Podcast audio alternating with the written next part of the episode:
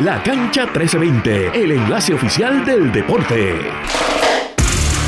Fin de semana donde Puerto Rico se vengó contra las Bahamas en el Américo. Vamos a discutir y entrar en profundo análisis de los dos partidos, el que ocurrió el pasado jueves y ayer domingo. También en Puerto Rico se dio la competencia de surfing a nivel internacional. Ahora mismo no recuerdo el título, pero Jorge va a brindarnos más detalles sobre eso. Y la NBA suspende a José Alvarado, Jimmy Butler y dos o tres jugadores de los New Orleans Pelicans y los Miami Heat luego de una pelea el pasado viernes. Todo eso y más son los temas de hoy en La Cancha 1320. Saludos a todos. Mi nombre es Manuel Vélez Saldaña. ¿verdad? Les damos la bienvenida a otra edición de La Cancha 1320. Hoy casa llena. Estábamos de vuelta completo. Está Sean y están Jorge. Muchachos, ¿cómo se encuentran? Excelente, mano. Muy bien, Manuel. Aquí, ready para dar el análisis de los dos partidos, de los dos partidos de Bahamas versus Puerto Rico uno de ellos estaba presente, estaba en vivo ahí viendo el juego casi en primera fila. Digo casi, en, primera. fila porque los asientos de los asientos palcos en el Roberto Clemente está literalmente ahí al frente al frente de la de, la cancha. Sí, no se siente que está en primera fila. Vi la foto que tú me enviaste eh, o la foto que enviaste y sí, este estaba cerquita de la acción. Eh, Jorge, ¿cómo tú estás? ¿Cómo estuvo ese fin de semana? Excelente, gracias a Dios. Estamos con calmita, tú sabes, celebrando poquito a poco lo del... ¿Fuiste parecido? No, quería ir, quería ir, pero es que tenía compromisos Todos familiares compromisos. Este, está todo bien. Y nada, más en detalle Jorge va a entrar en análisis sobre la competencia de surfing que se dio este fin de semana aquí en Puerto Rico. Recuerden que para estar al tanto con todas las noticias que vamos a discutir hoy y en todos los programas que quedan de la cancha 1320, deben seguir a Radio Isla 1320 en nuestras redes sociales, Facebook como Radio Isla 1320, en Instagram, Twitter o X, como prefieran decirle y en threads como Radio Isla TV, descargar para la aplicación para teléfono Radio Isla Móvil donde pueden sintonizar la cancha 1320 y también estamos disponibles en Roku TV. En Roku TV como Radio Isla 1320 pueden ver la programación en vivo del 1320. Bueno, eh, las noticias que ¿verdad? ocuparon al país este fin de semana deportivas fueron como mencioné la participación de Puerto Rico en la primera ventana de, de partidos clasificatorios, perdóname, para el AmeriCup del 2025, donde Puerto Rico jugó el jueves contra las Bahamas y también ayer domingo contra las Bahamas. Estos dos partidos fueron contra las Bahamas, uno fue aquí en Puerto Rico y ayer fue en Nassau. Pero para brindarnos un mejor análisis y una perspectiva del partido, tenemos aquí a Sean. Sean, ¿cómo estuvo el ambiente el jueves? ¿Qué tú piensas del equipo el jueves? Y después vamos a entrar en detalle de lo que ocurrió ayer domingo. Gracias, Manuel, gracias. Mira, mano, el, el partido del jueves fue un partido eh, bastante esperado por la fanática, por la fanaticada puertorriqueña.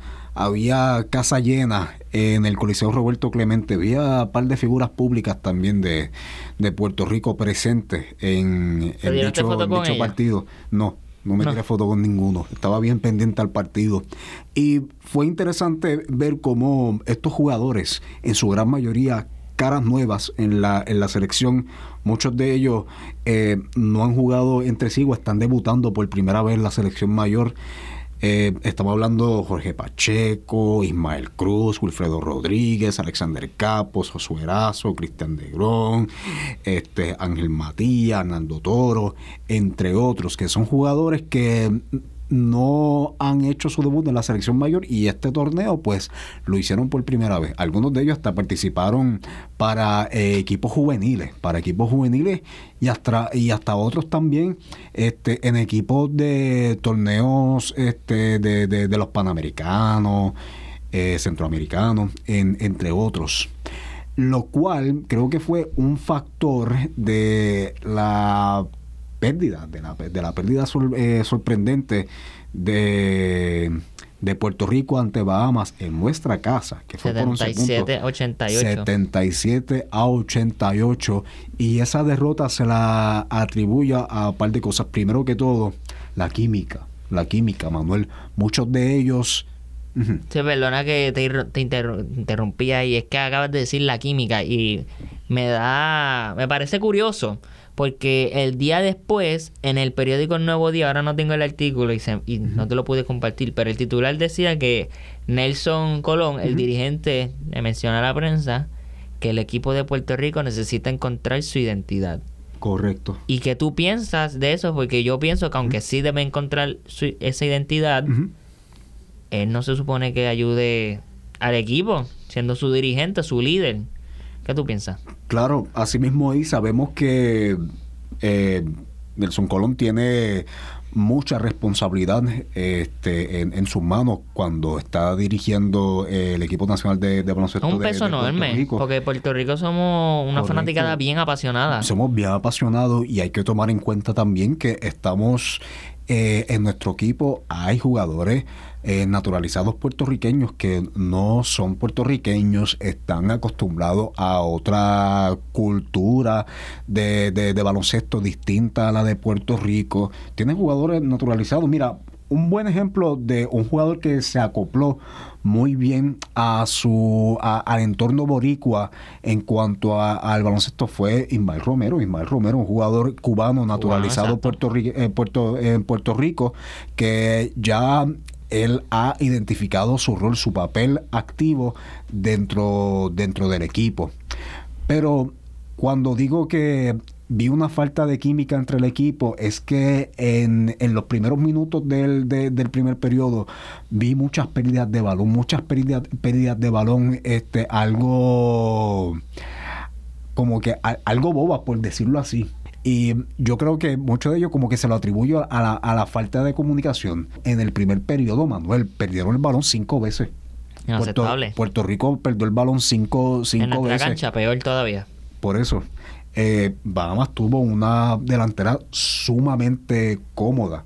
Y te quiero decir también que Bahamas en el primer periodo estaba tirando por encima del 50% en ambos departamentos, en el departamento de, dos puntos. Y de triple. Y en, exacto, y en, y en los triples también.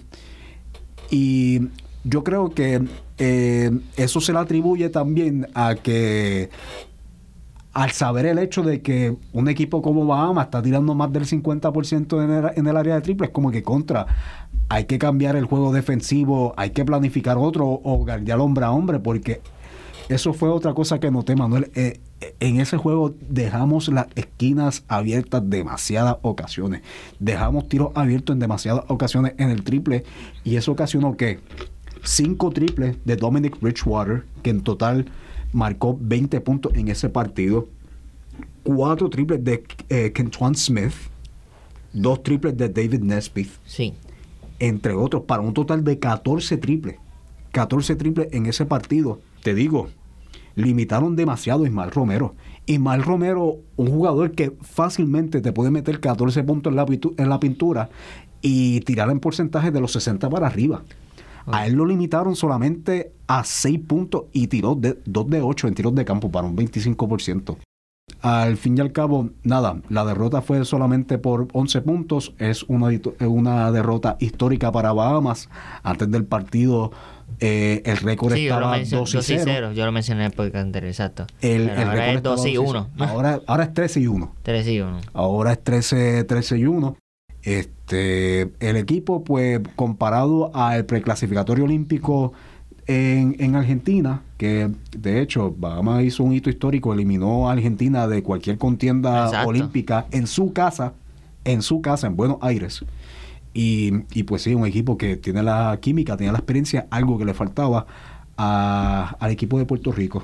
Ok, entonces considerando todo lo que acabamos de mencionar sobre el primer partido, que tú, ¿cuál fue tu opinión sobre el segundo partido, el que se dio ayer domingo, donde Puerto Rico sí tuvo la victoria contra las Bahamas y estamos ahora 1 y 1 en esta primera ventana y tenemos que esperar hasta noviembre, donde nos enfrentaremos a Estados Unidos y Cuba para esta segunda ventana y segunda oportunidad de clasificatorios para América.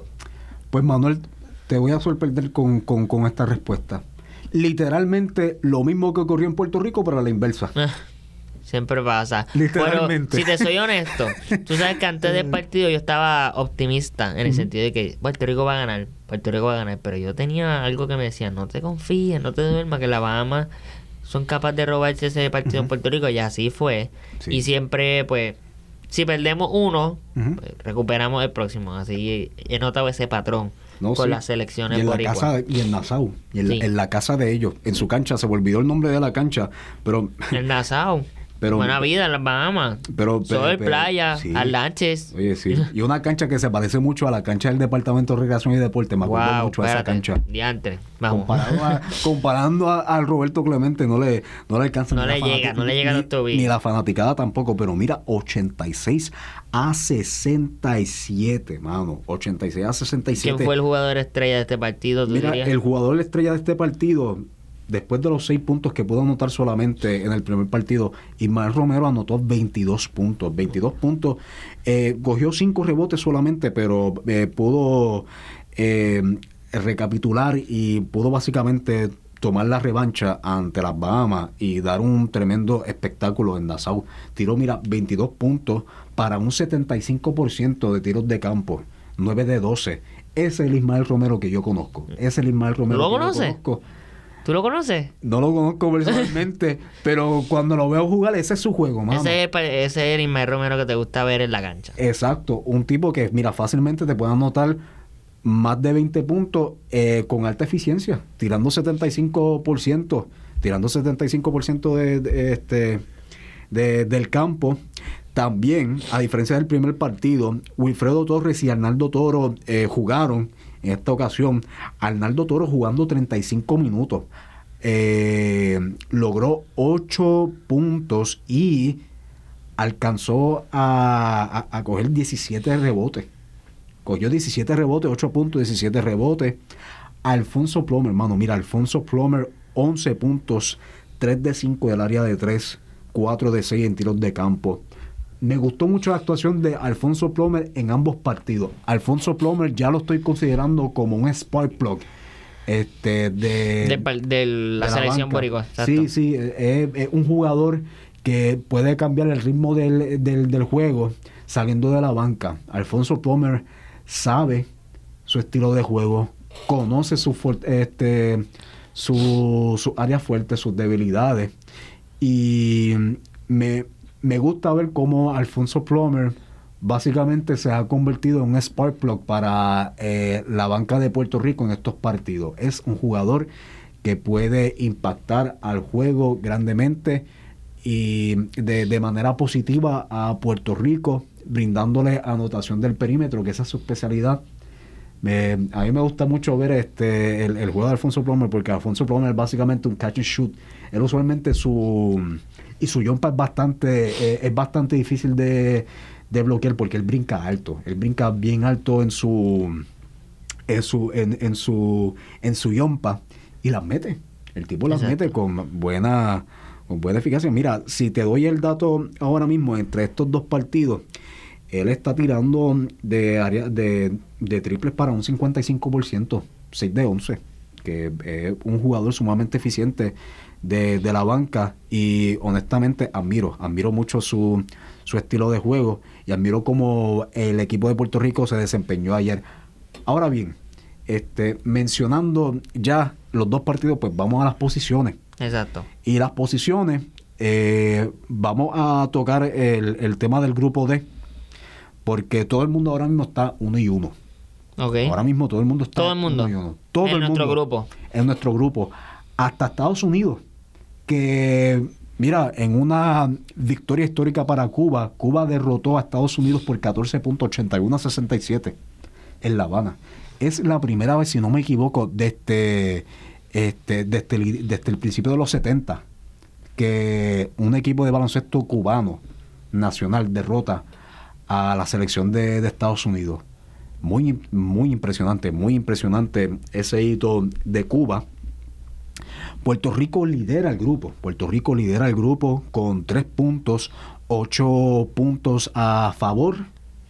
Eh, tienen ahora mismo 163 puntos a favor, 155 en contra, para una diferencia de 8, de, de, puntos, lo cual le da la, este, el, el, liderato en cuanto a este grupo. En segundo lugar, Estados Unidos, 1 y 1, con diferencia de 7 puntos.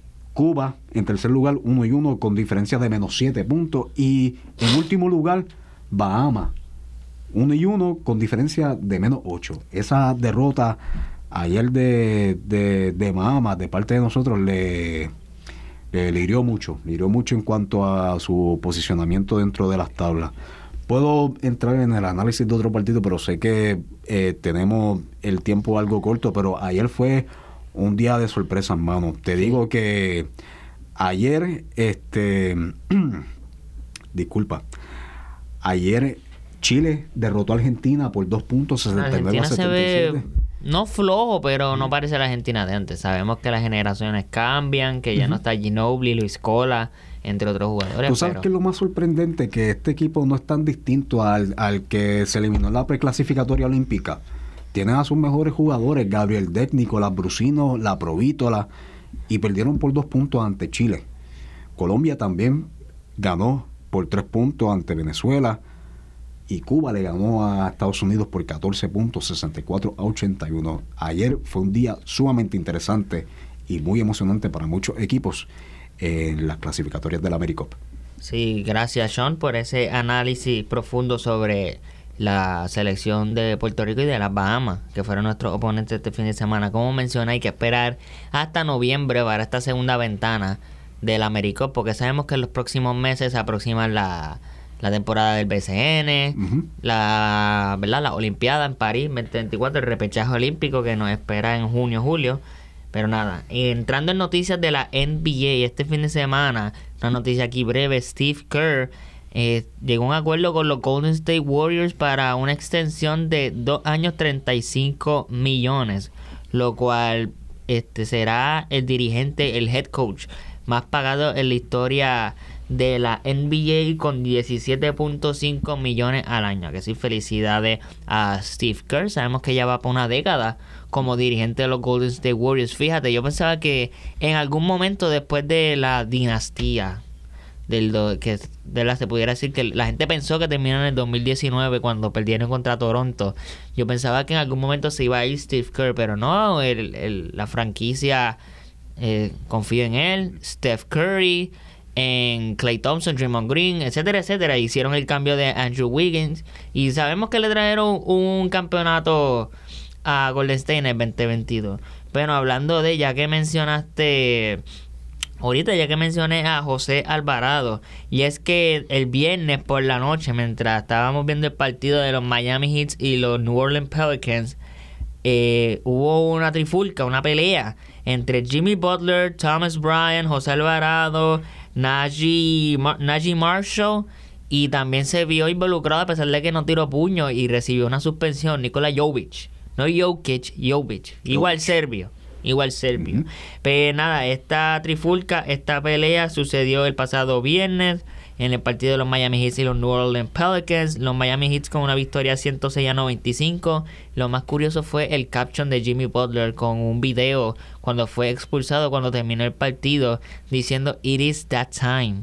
O sea que llegó ese momento donde ya estamos en calma. La ciudad de Miami y los fanáticos de los hits estamos en calma porque ya Miami va a apretar. Jimmy Butler se va a convertir en la segunda versión de Michael Jordan, el mejor jugador que hemos visto en todos los tiempos, pero todos los chistes aparte. Pues vamos a ver si Miami aprieta, porque siempre es este momento de la temporada donde si están bajitos, aprietan. Si están altos, pues no la dejan caer. Pero en este caso estamos bajitos, lower seed. Vamos a ver si clasificamos para el play-in y vamos a ver si llegamos de nuevo a las finales. Sobre la suspensión en la NBA, este, Jimmy Butler y Najee Marshall were each suspended for one game without pay for instigating and engaging in an on-court altercation. O sea, ha sido suspendido por un partido y sin paga, prácticamente por incitar a pelear durante la cancha, mientras que Thomas Bryant y José Alvarado, el boricua, han sido suspendidos por tres partidos por abandonar la banca. Lo mismo le ocurrió a Nikola Jovic, fue suspendido un partido por abandonar la banca, verdad, para aquellos que no saben, en la NBA cuando ocurren trifulcas o peleas y tú estás en la banca, o sea, no estás participando del partido, tú no puedes abandonar eh, la banca eh, y causar pelea. Sí puedes abandonar la banca para separar a los jugadores, pero no incitar más peleas para, ¿verdad? Pues eso es, la regla que establece la NBA. Este, Sean, estas trifulcas, ¿qué es la que hay? Igual, antes de que, te lo, antes de, que digas tu opinión, perdóname, es que hablando de trifulcas que han ocurrido en el pasado, Isaiah Stewart fue suspendido por tres partidos por los Detroit Pistons. Por la trifulca que tuvo con el jugador de los Phoenix Suns. Sí, con Drew Eubanks. Con Drew Eubanks. Pero me mencionas de la trifulca de este partido. Se ha visto mucho, se ha visto mucho en esta temporada dentro y fuera de, de la cancha.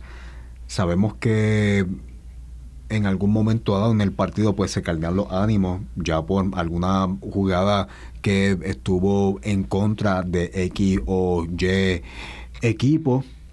También eh, noté, me acuerdo, eh, que vi los highlights del partido que hubo hace poco entre Golden State y Charlotte. Entre Golden State y Charlotte, que eh, básicamente, no me acuerdo ahora mismo qué, qué jugador era, pero Golden State eh, tenía una ventaja considerable. Si no me equivoco, sí, tenía una ventaja considerable. Y ellos tenían la, eh, el, balón en posesión. Y hay un unwritten rule, hay una regla, no escrita, regla no escrita que prácticamente dice, mira, si ya tú tienes una ventaja considerable y tienes la posesión, deja correr el reloj y ya, obtén la victoria. Pero hay jugadores que rompen esa, esa regla y deciden anotar un canasto. ¿Por qué? No sé. Este, pues stat padding quizá. Stat padding, exacto. Exacto, stat padding quizá. Y hay jugadores en la NBA que no... Que, que, a eso que, a eso se lo toman en serio. es como, en serio. Es como en la pelota cuando están adelante por vamos a ponerte siete carreras y hace un grand slam hay jugadores que se alteran por uno tirar swing y hacer un grand slam cuando ya estás ganando por un, margen grande de carreras. Y también es que cuando hacen ese grand slam y tiran el bate y hacen una celebración como si hubiese sido un game winner en, los playoffs. Y eso pasa mucho en la NBA cuando tratan de hacer stat padding y nos enseñan sportsmanship pues se enfogonan los jugadores y forman estas trifulcas, estas peleas. Sí, así mismo es. Forman estas peleas, eh, estas trifulcas que sin duda alguna pueden ser pueden ser evitadas, pueden ser evitadas ya ya un momento dado, ya cuando eso estaba pasando, ya Steve Clifford y Steve, y Steve Kerr se estaban dando la mano, ¿verdad? Como hacen todos los Ah, sí, ahí fue que salió el meme, mala mía, perdóname. Es que ahora me acordé. Yo decía, diantre, ¿qué pelea fue la de Golden State y Charlotte? Y cuando me acordé del meme, que, eh, bueno, no un meme, señores y señores, que lo convirtieron en un meme que es que los dos dirigentes se están dando la mano, buen partido, y cuando miras para los lados, ellos tienen que correr a separar a los dos o tres jugadores. Así mismo, sí, a Steve Clifford se le salió una palabra mala que no, no voy a decirle. Una buena multa para, para, el equipo. No una multa porque, ¿sabes? Fue, fue fuera del aire. Un hot mic, un hot mic. No, no, no, porque la cosa es que le leí los labios. Ok. Le leí los labios y se nota lo que, lo, lo, lo que dijo y pues ambos fueron a correr a separar los, jugadores. Bueno, pues esta suspensión, yo iba a decir para los Detroit no le afecta tanto porque Detroit tienen Detroit y Washington tienen un récord de 9 victorias y si no me equivoco más de 43 derrotas. Los dos, los dos peores equipos en la NBA. En el caso de los Pelicans, pues esto los afecta el hecho de no tener a Najee Marshall ni a José Alvarado. Cuando ellos están ahí, ahí todavía como contenders para el play y para la postemporada de la NBA y para Miami, aunque no tienen a Jimmy Butler en el partido, a Nikola Jovic, que no le están dando muchos minutos, pero no tiene a Jimmy Butler, pero puedes desarrollar en estos tres partidos a eh, Tyler Hero, a Bam etcétera, etcétera. Y bueno, señores y señores, la semana pasada Jorge y yo entramos en discusión sobre los franchise tags de la NFL y ocurrió un franchise tag importante en el fin de semana y es que el wide receiver de los Cincinnati Bengals, T. Higgins, le aplicaron un franchise tag. Un franchise tag prácticamente es cuando el equipo eh, le aplica un contrato como un sello a ese jugador y el jugador decide si va a jugar, obviamente, y le pagan, o si simplemente they want to sit out y no participar la temporada y esperar a que el contrato se acabe y buscar un contrato nuevo con otro equipo. O también existe los tag and trade, donde es que le ponen el franchise tag, le ponen un precio a este jugador y lo después lo puedes cambiar por, un, por otro jugador de más alto valor.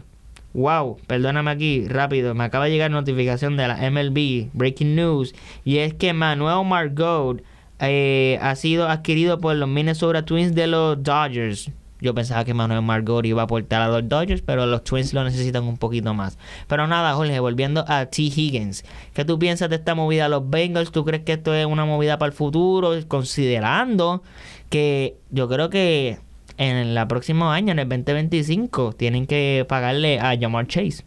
¿Qué tú crees? Bueno, eh, sí, es, una, es un buen armamento. La, la realidad es que Jamar Chase y T. Higgins son eh, herramientas clave para, para los Bengals. Eh, considero que es una movida bastante inteligente de los Bengals para asegurarse de que pues no caiga como ahora mismo están varios jugadores, eh, como lo son Chris Jones, AJ Brown, Mike Evans, ¿verdad? Varios jugadores que ahora mismo están en, en agencia libre. Esto suele pasar todas las temporadas, pero lo curioso de esto es qué movida van a hacer los equipos porque tienen un salario límite en el cual no se pueden pasar. Y pues quieres tener tus mejores fichas en tu equipo pero también quieres adquirir fichas nuevas eh, pero entonces también tienes que contar con el salary cap básicamente porque lo que es Filadelfia lo que es eh, los Detroit Lions de los Chargers Green Bay Packers, Texans, Kansas City Chiefs, equipos así que necesitamos, necesitan de hecho hacer varios ajustes para la próxima temporada. Pues sí, básicamente eh, están pasando varias cosas dentro de la NFL. Dentro de lo que acabas de mencionar está lo de Eddie Higgins, que le dieron la etiqueta de jugador franquicia. De jugar para la próxima campaña sería con eh, 21.8 millones de dólares. Eh, ese sería su contrato.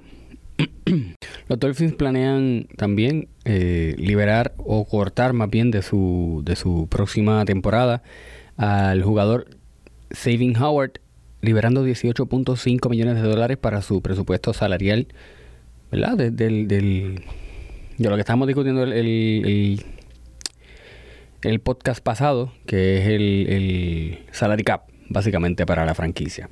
También están planificando cortar, o bueno, ya está decidido eh, que van a cortar a Emmanuel Ock, liberando así también, ¿verdad? 13 eh, eh, millones de dólares para el tope salarial de, de, los Miami Dolphins. Por otro lado, los Rams renovaron con Damarcus Robinson con un contrato de un año más por 5 millones de dólares. Otro jugador que pertenece ahora a la agencia libre, Jalen Johnson, de los Chicago Bears. Eh, está ahora mismo, pues eh, no se sabe qué va a estar pasando porque pues quiere dinero, pero quiere quedarse con los Bears. Así que pues nada, por ahora nada han dicho, nada está concluido, todo es puramente especulativo. Eh, también, ¿verdad? Como mencioné hace un ratito, el Jarvis Sneed y Chris Jones, incluso Trent McDuffie, están en agencia libre para la próxima campaña. Así que hay que ver, tenemos que hacer varios ajustes y creo que los ajustes no son tanto para la defensiva, eh, son más bien para la ofensiva, pero bueno, si perdemos a estos tres jugadores valiosos que están esperando que Kansas City tenga el dinero suficiente para poder pagarle a los tres a la misma vez, eh, veremos a ver si, si tenemos el, salary cap suficiente para, para poder renovarle contrato a ellos. Isaiah Oliver está cortado por los 49ers, esquinero, ¿verdad? De, de los 49ers. El running back también estaba diciendo eh, ahorita, AJ Brown de los Philadelphia Eagles, está también en agencia libre. Está un poco disgustado, de hecho, con, los resultados del final de temporada para los Philadelphia Eagles, ya que, ¿verdad? Estaban, estaba rumorándose que una de las cosas era, ¿verdad? Una de las situaciones por las cuales el equipo pues, se vio en esa situación de empicada, básicamente. Eh, fue por el hecho de que su coordinador defensivo pues lo suspendieron por tener un altercado con, con uno de los jugadores ahora mismo que se me escapa el nombre de los 49ers. Y pues eh, se rumoraba o se estaban quejando de que pues el, el coordinador ofensivo no era tan apegado como lo es el coordinador defensivo con los con lo, con los jugadores. ¿Y qué pasa? Que entonces pues se estaban quejando, ¿no? Que no estábamos cómodos, nos sentíamos un poco. Eh, fuera de sitio porque no es la misma dinámica, esto y lo otro. Cosas más, cosas menos, pero entonces eh, eh, AJ Brown dice que no, que él no culpa a los entrenadores, él culpa a los jugadores porque a, última instancia pues básicamente son ellos los que hacen las jugadas y son los que ellos no, son ellos los que no dieron la talla, esas son palabras de él básicamente. Y nada, básicamente eso es todo lo que tengo, ¿verdad? Para, para dentro de lo que es la NFL. Eh, en el Mundial de Surf de esta temporada, de, ¿verdad? Perdóname, que, de, de, que se estaba celebrando en Arecibo, eh, tuvo un percance precisamente hoy, que era el estreno, porque el fin de semana pues fue como quien dice la apertura hacia la Mundial. Hoy iba a ser el estreno, hoy iba a ser como quien dice el principio de la competencia, pero debido a inclemencias del tiempo pues no se pudo realizar porque pues el mar estaba un poco tranquilo, cosa que pues sabemos que no es bueno para los surfers. Este, y nada, decidieron que pues tienen que complementar, creo que son 50 horas de competencia. Y ellos dicen, pues podemos hacer eso en todo el tiempo que tenemos ahora mismo, así que pues la realidad no, no, no, no nos afecta si suspendemos por hoy. Este, así que nada, eh, eso, eso, por, eso por el momento. De hecho, el propio presidente de la Federación Puertorriqueña de Surfing se, manifestó eh, esta mañana eh, ante primera hora y dijo lo siguiente, por aquí tengo la cita, perdóname. La marejada bajó bastante y, espera, y se espera mejores olas a partir de mañana con una nueva marejada del norte. Además, para terminar el evento quedan 50 horas de competencia y entre, entre, y entre los dos podios, zona de ola, se puede terminar la competencia, la competencia en cuatro días y todavía nos quedarían, o nos quedan, seis días de competencia. Eh, nada, básicamente eso. Y como noticia bonus, eh, ¿verdad? ya que estamos también pendientes a este, a este historial eh, de sucesos que van a pasar aquí en Puerto Rico ahora mismo en marzo, el 2 de marzo precisamente, Amanda Serrano inaugura el remodelado gimnasio de boxeo en el municipio de Carolina. Y nada, eso es todo lo que tengo por ahora. Bueno, pues señores y señores, eso ha sido todo por hoy en este episodio de La Cancha 1320. Le quiero dar las gracias a Jorge y a Sean por el análisis de la NFL, NBA y sobre la ISA World Surfing Games que ocurrieron este fin de semana aquí en Puerto Rico. Gracias muchachos. Gracias a ti, Manuel, como siempre. Gracias a Jorge. A la orden siempre, muchachos, ya nada, este, vamos a ver qué pasa para de aquí al miércoles. De aquí al miércoles yo tengo un temita que se nos olvidó a todos, pero lo voy a traer, lo vamos a tener ahí, estamos cocinando, pero como dicen, cositas vienen, vienen cositas por ahí. nada, gracias a todos por sintonizar a este episodio de La Cancha 1320. Volvemos el miércoles con el mejor análisis de los deportes a nivel local e internacional. Mi nombre es Manuel Vélez Saldaña y será hasta la próxima.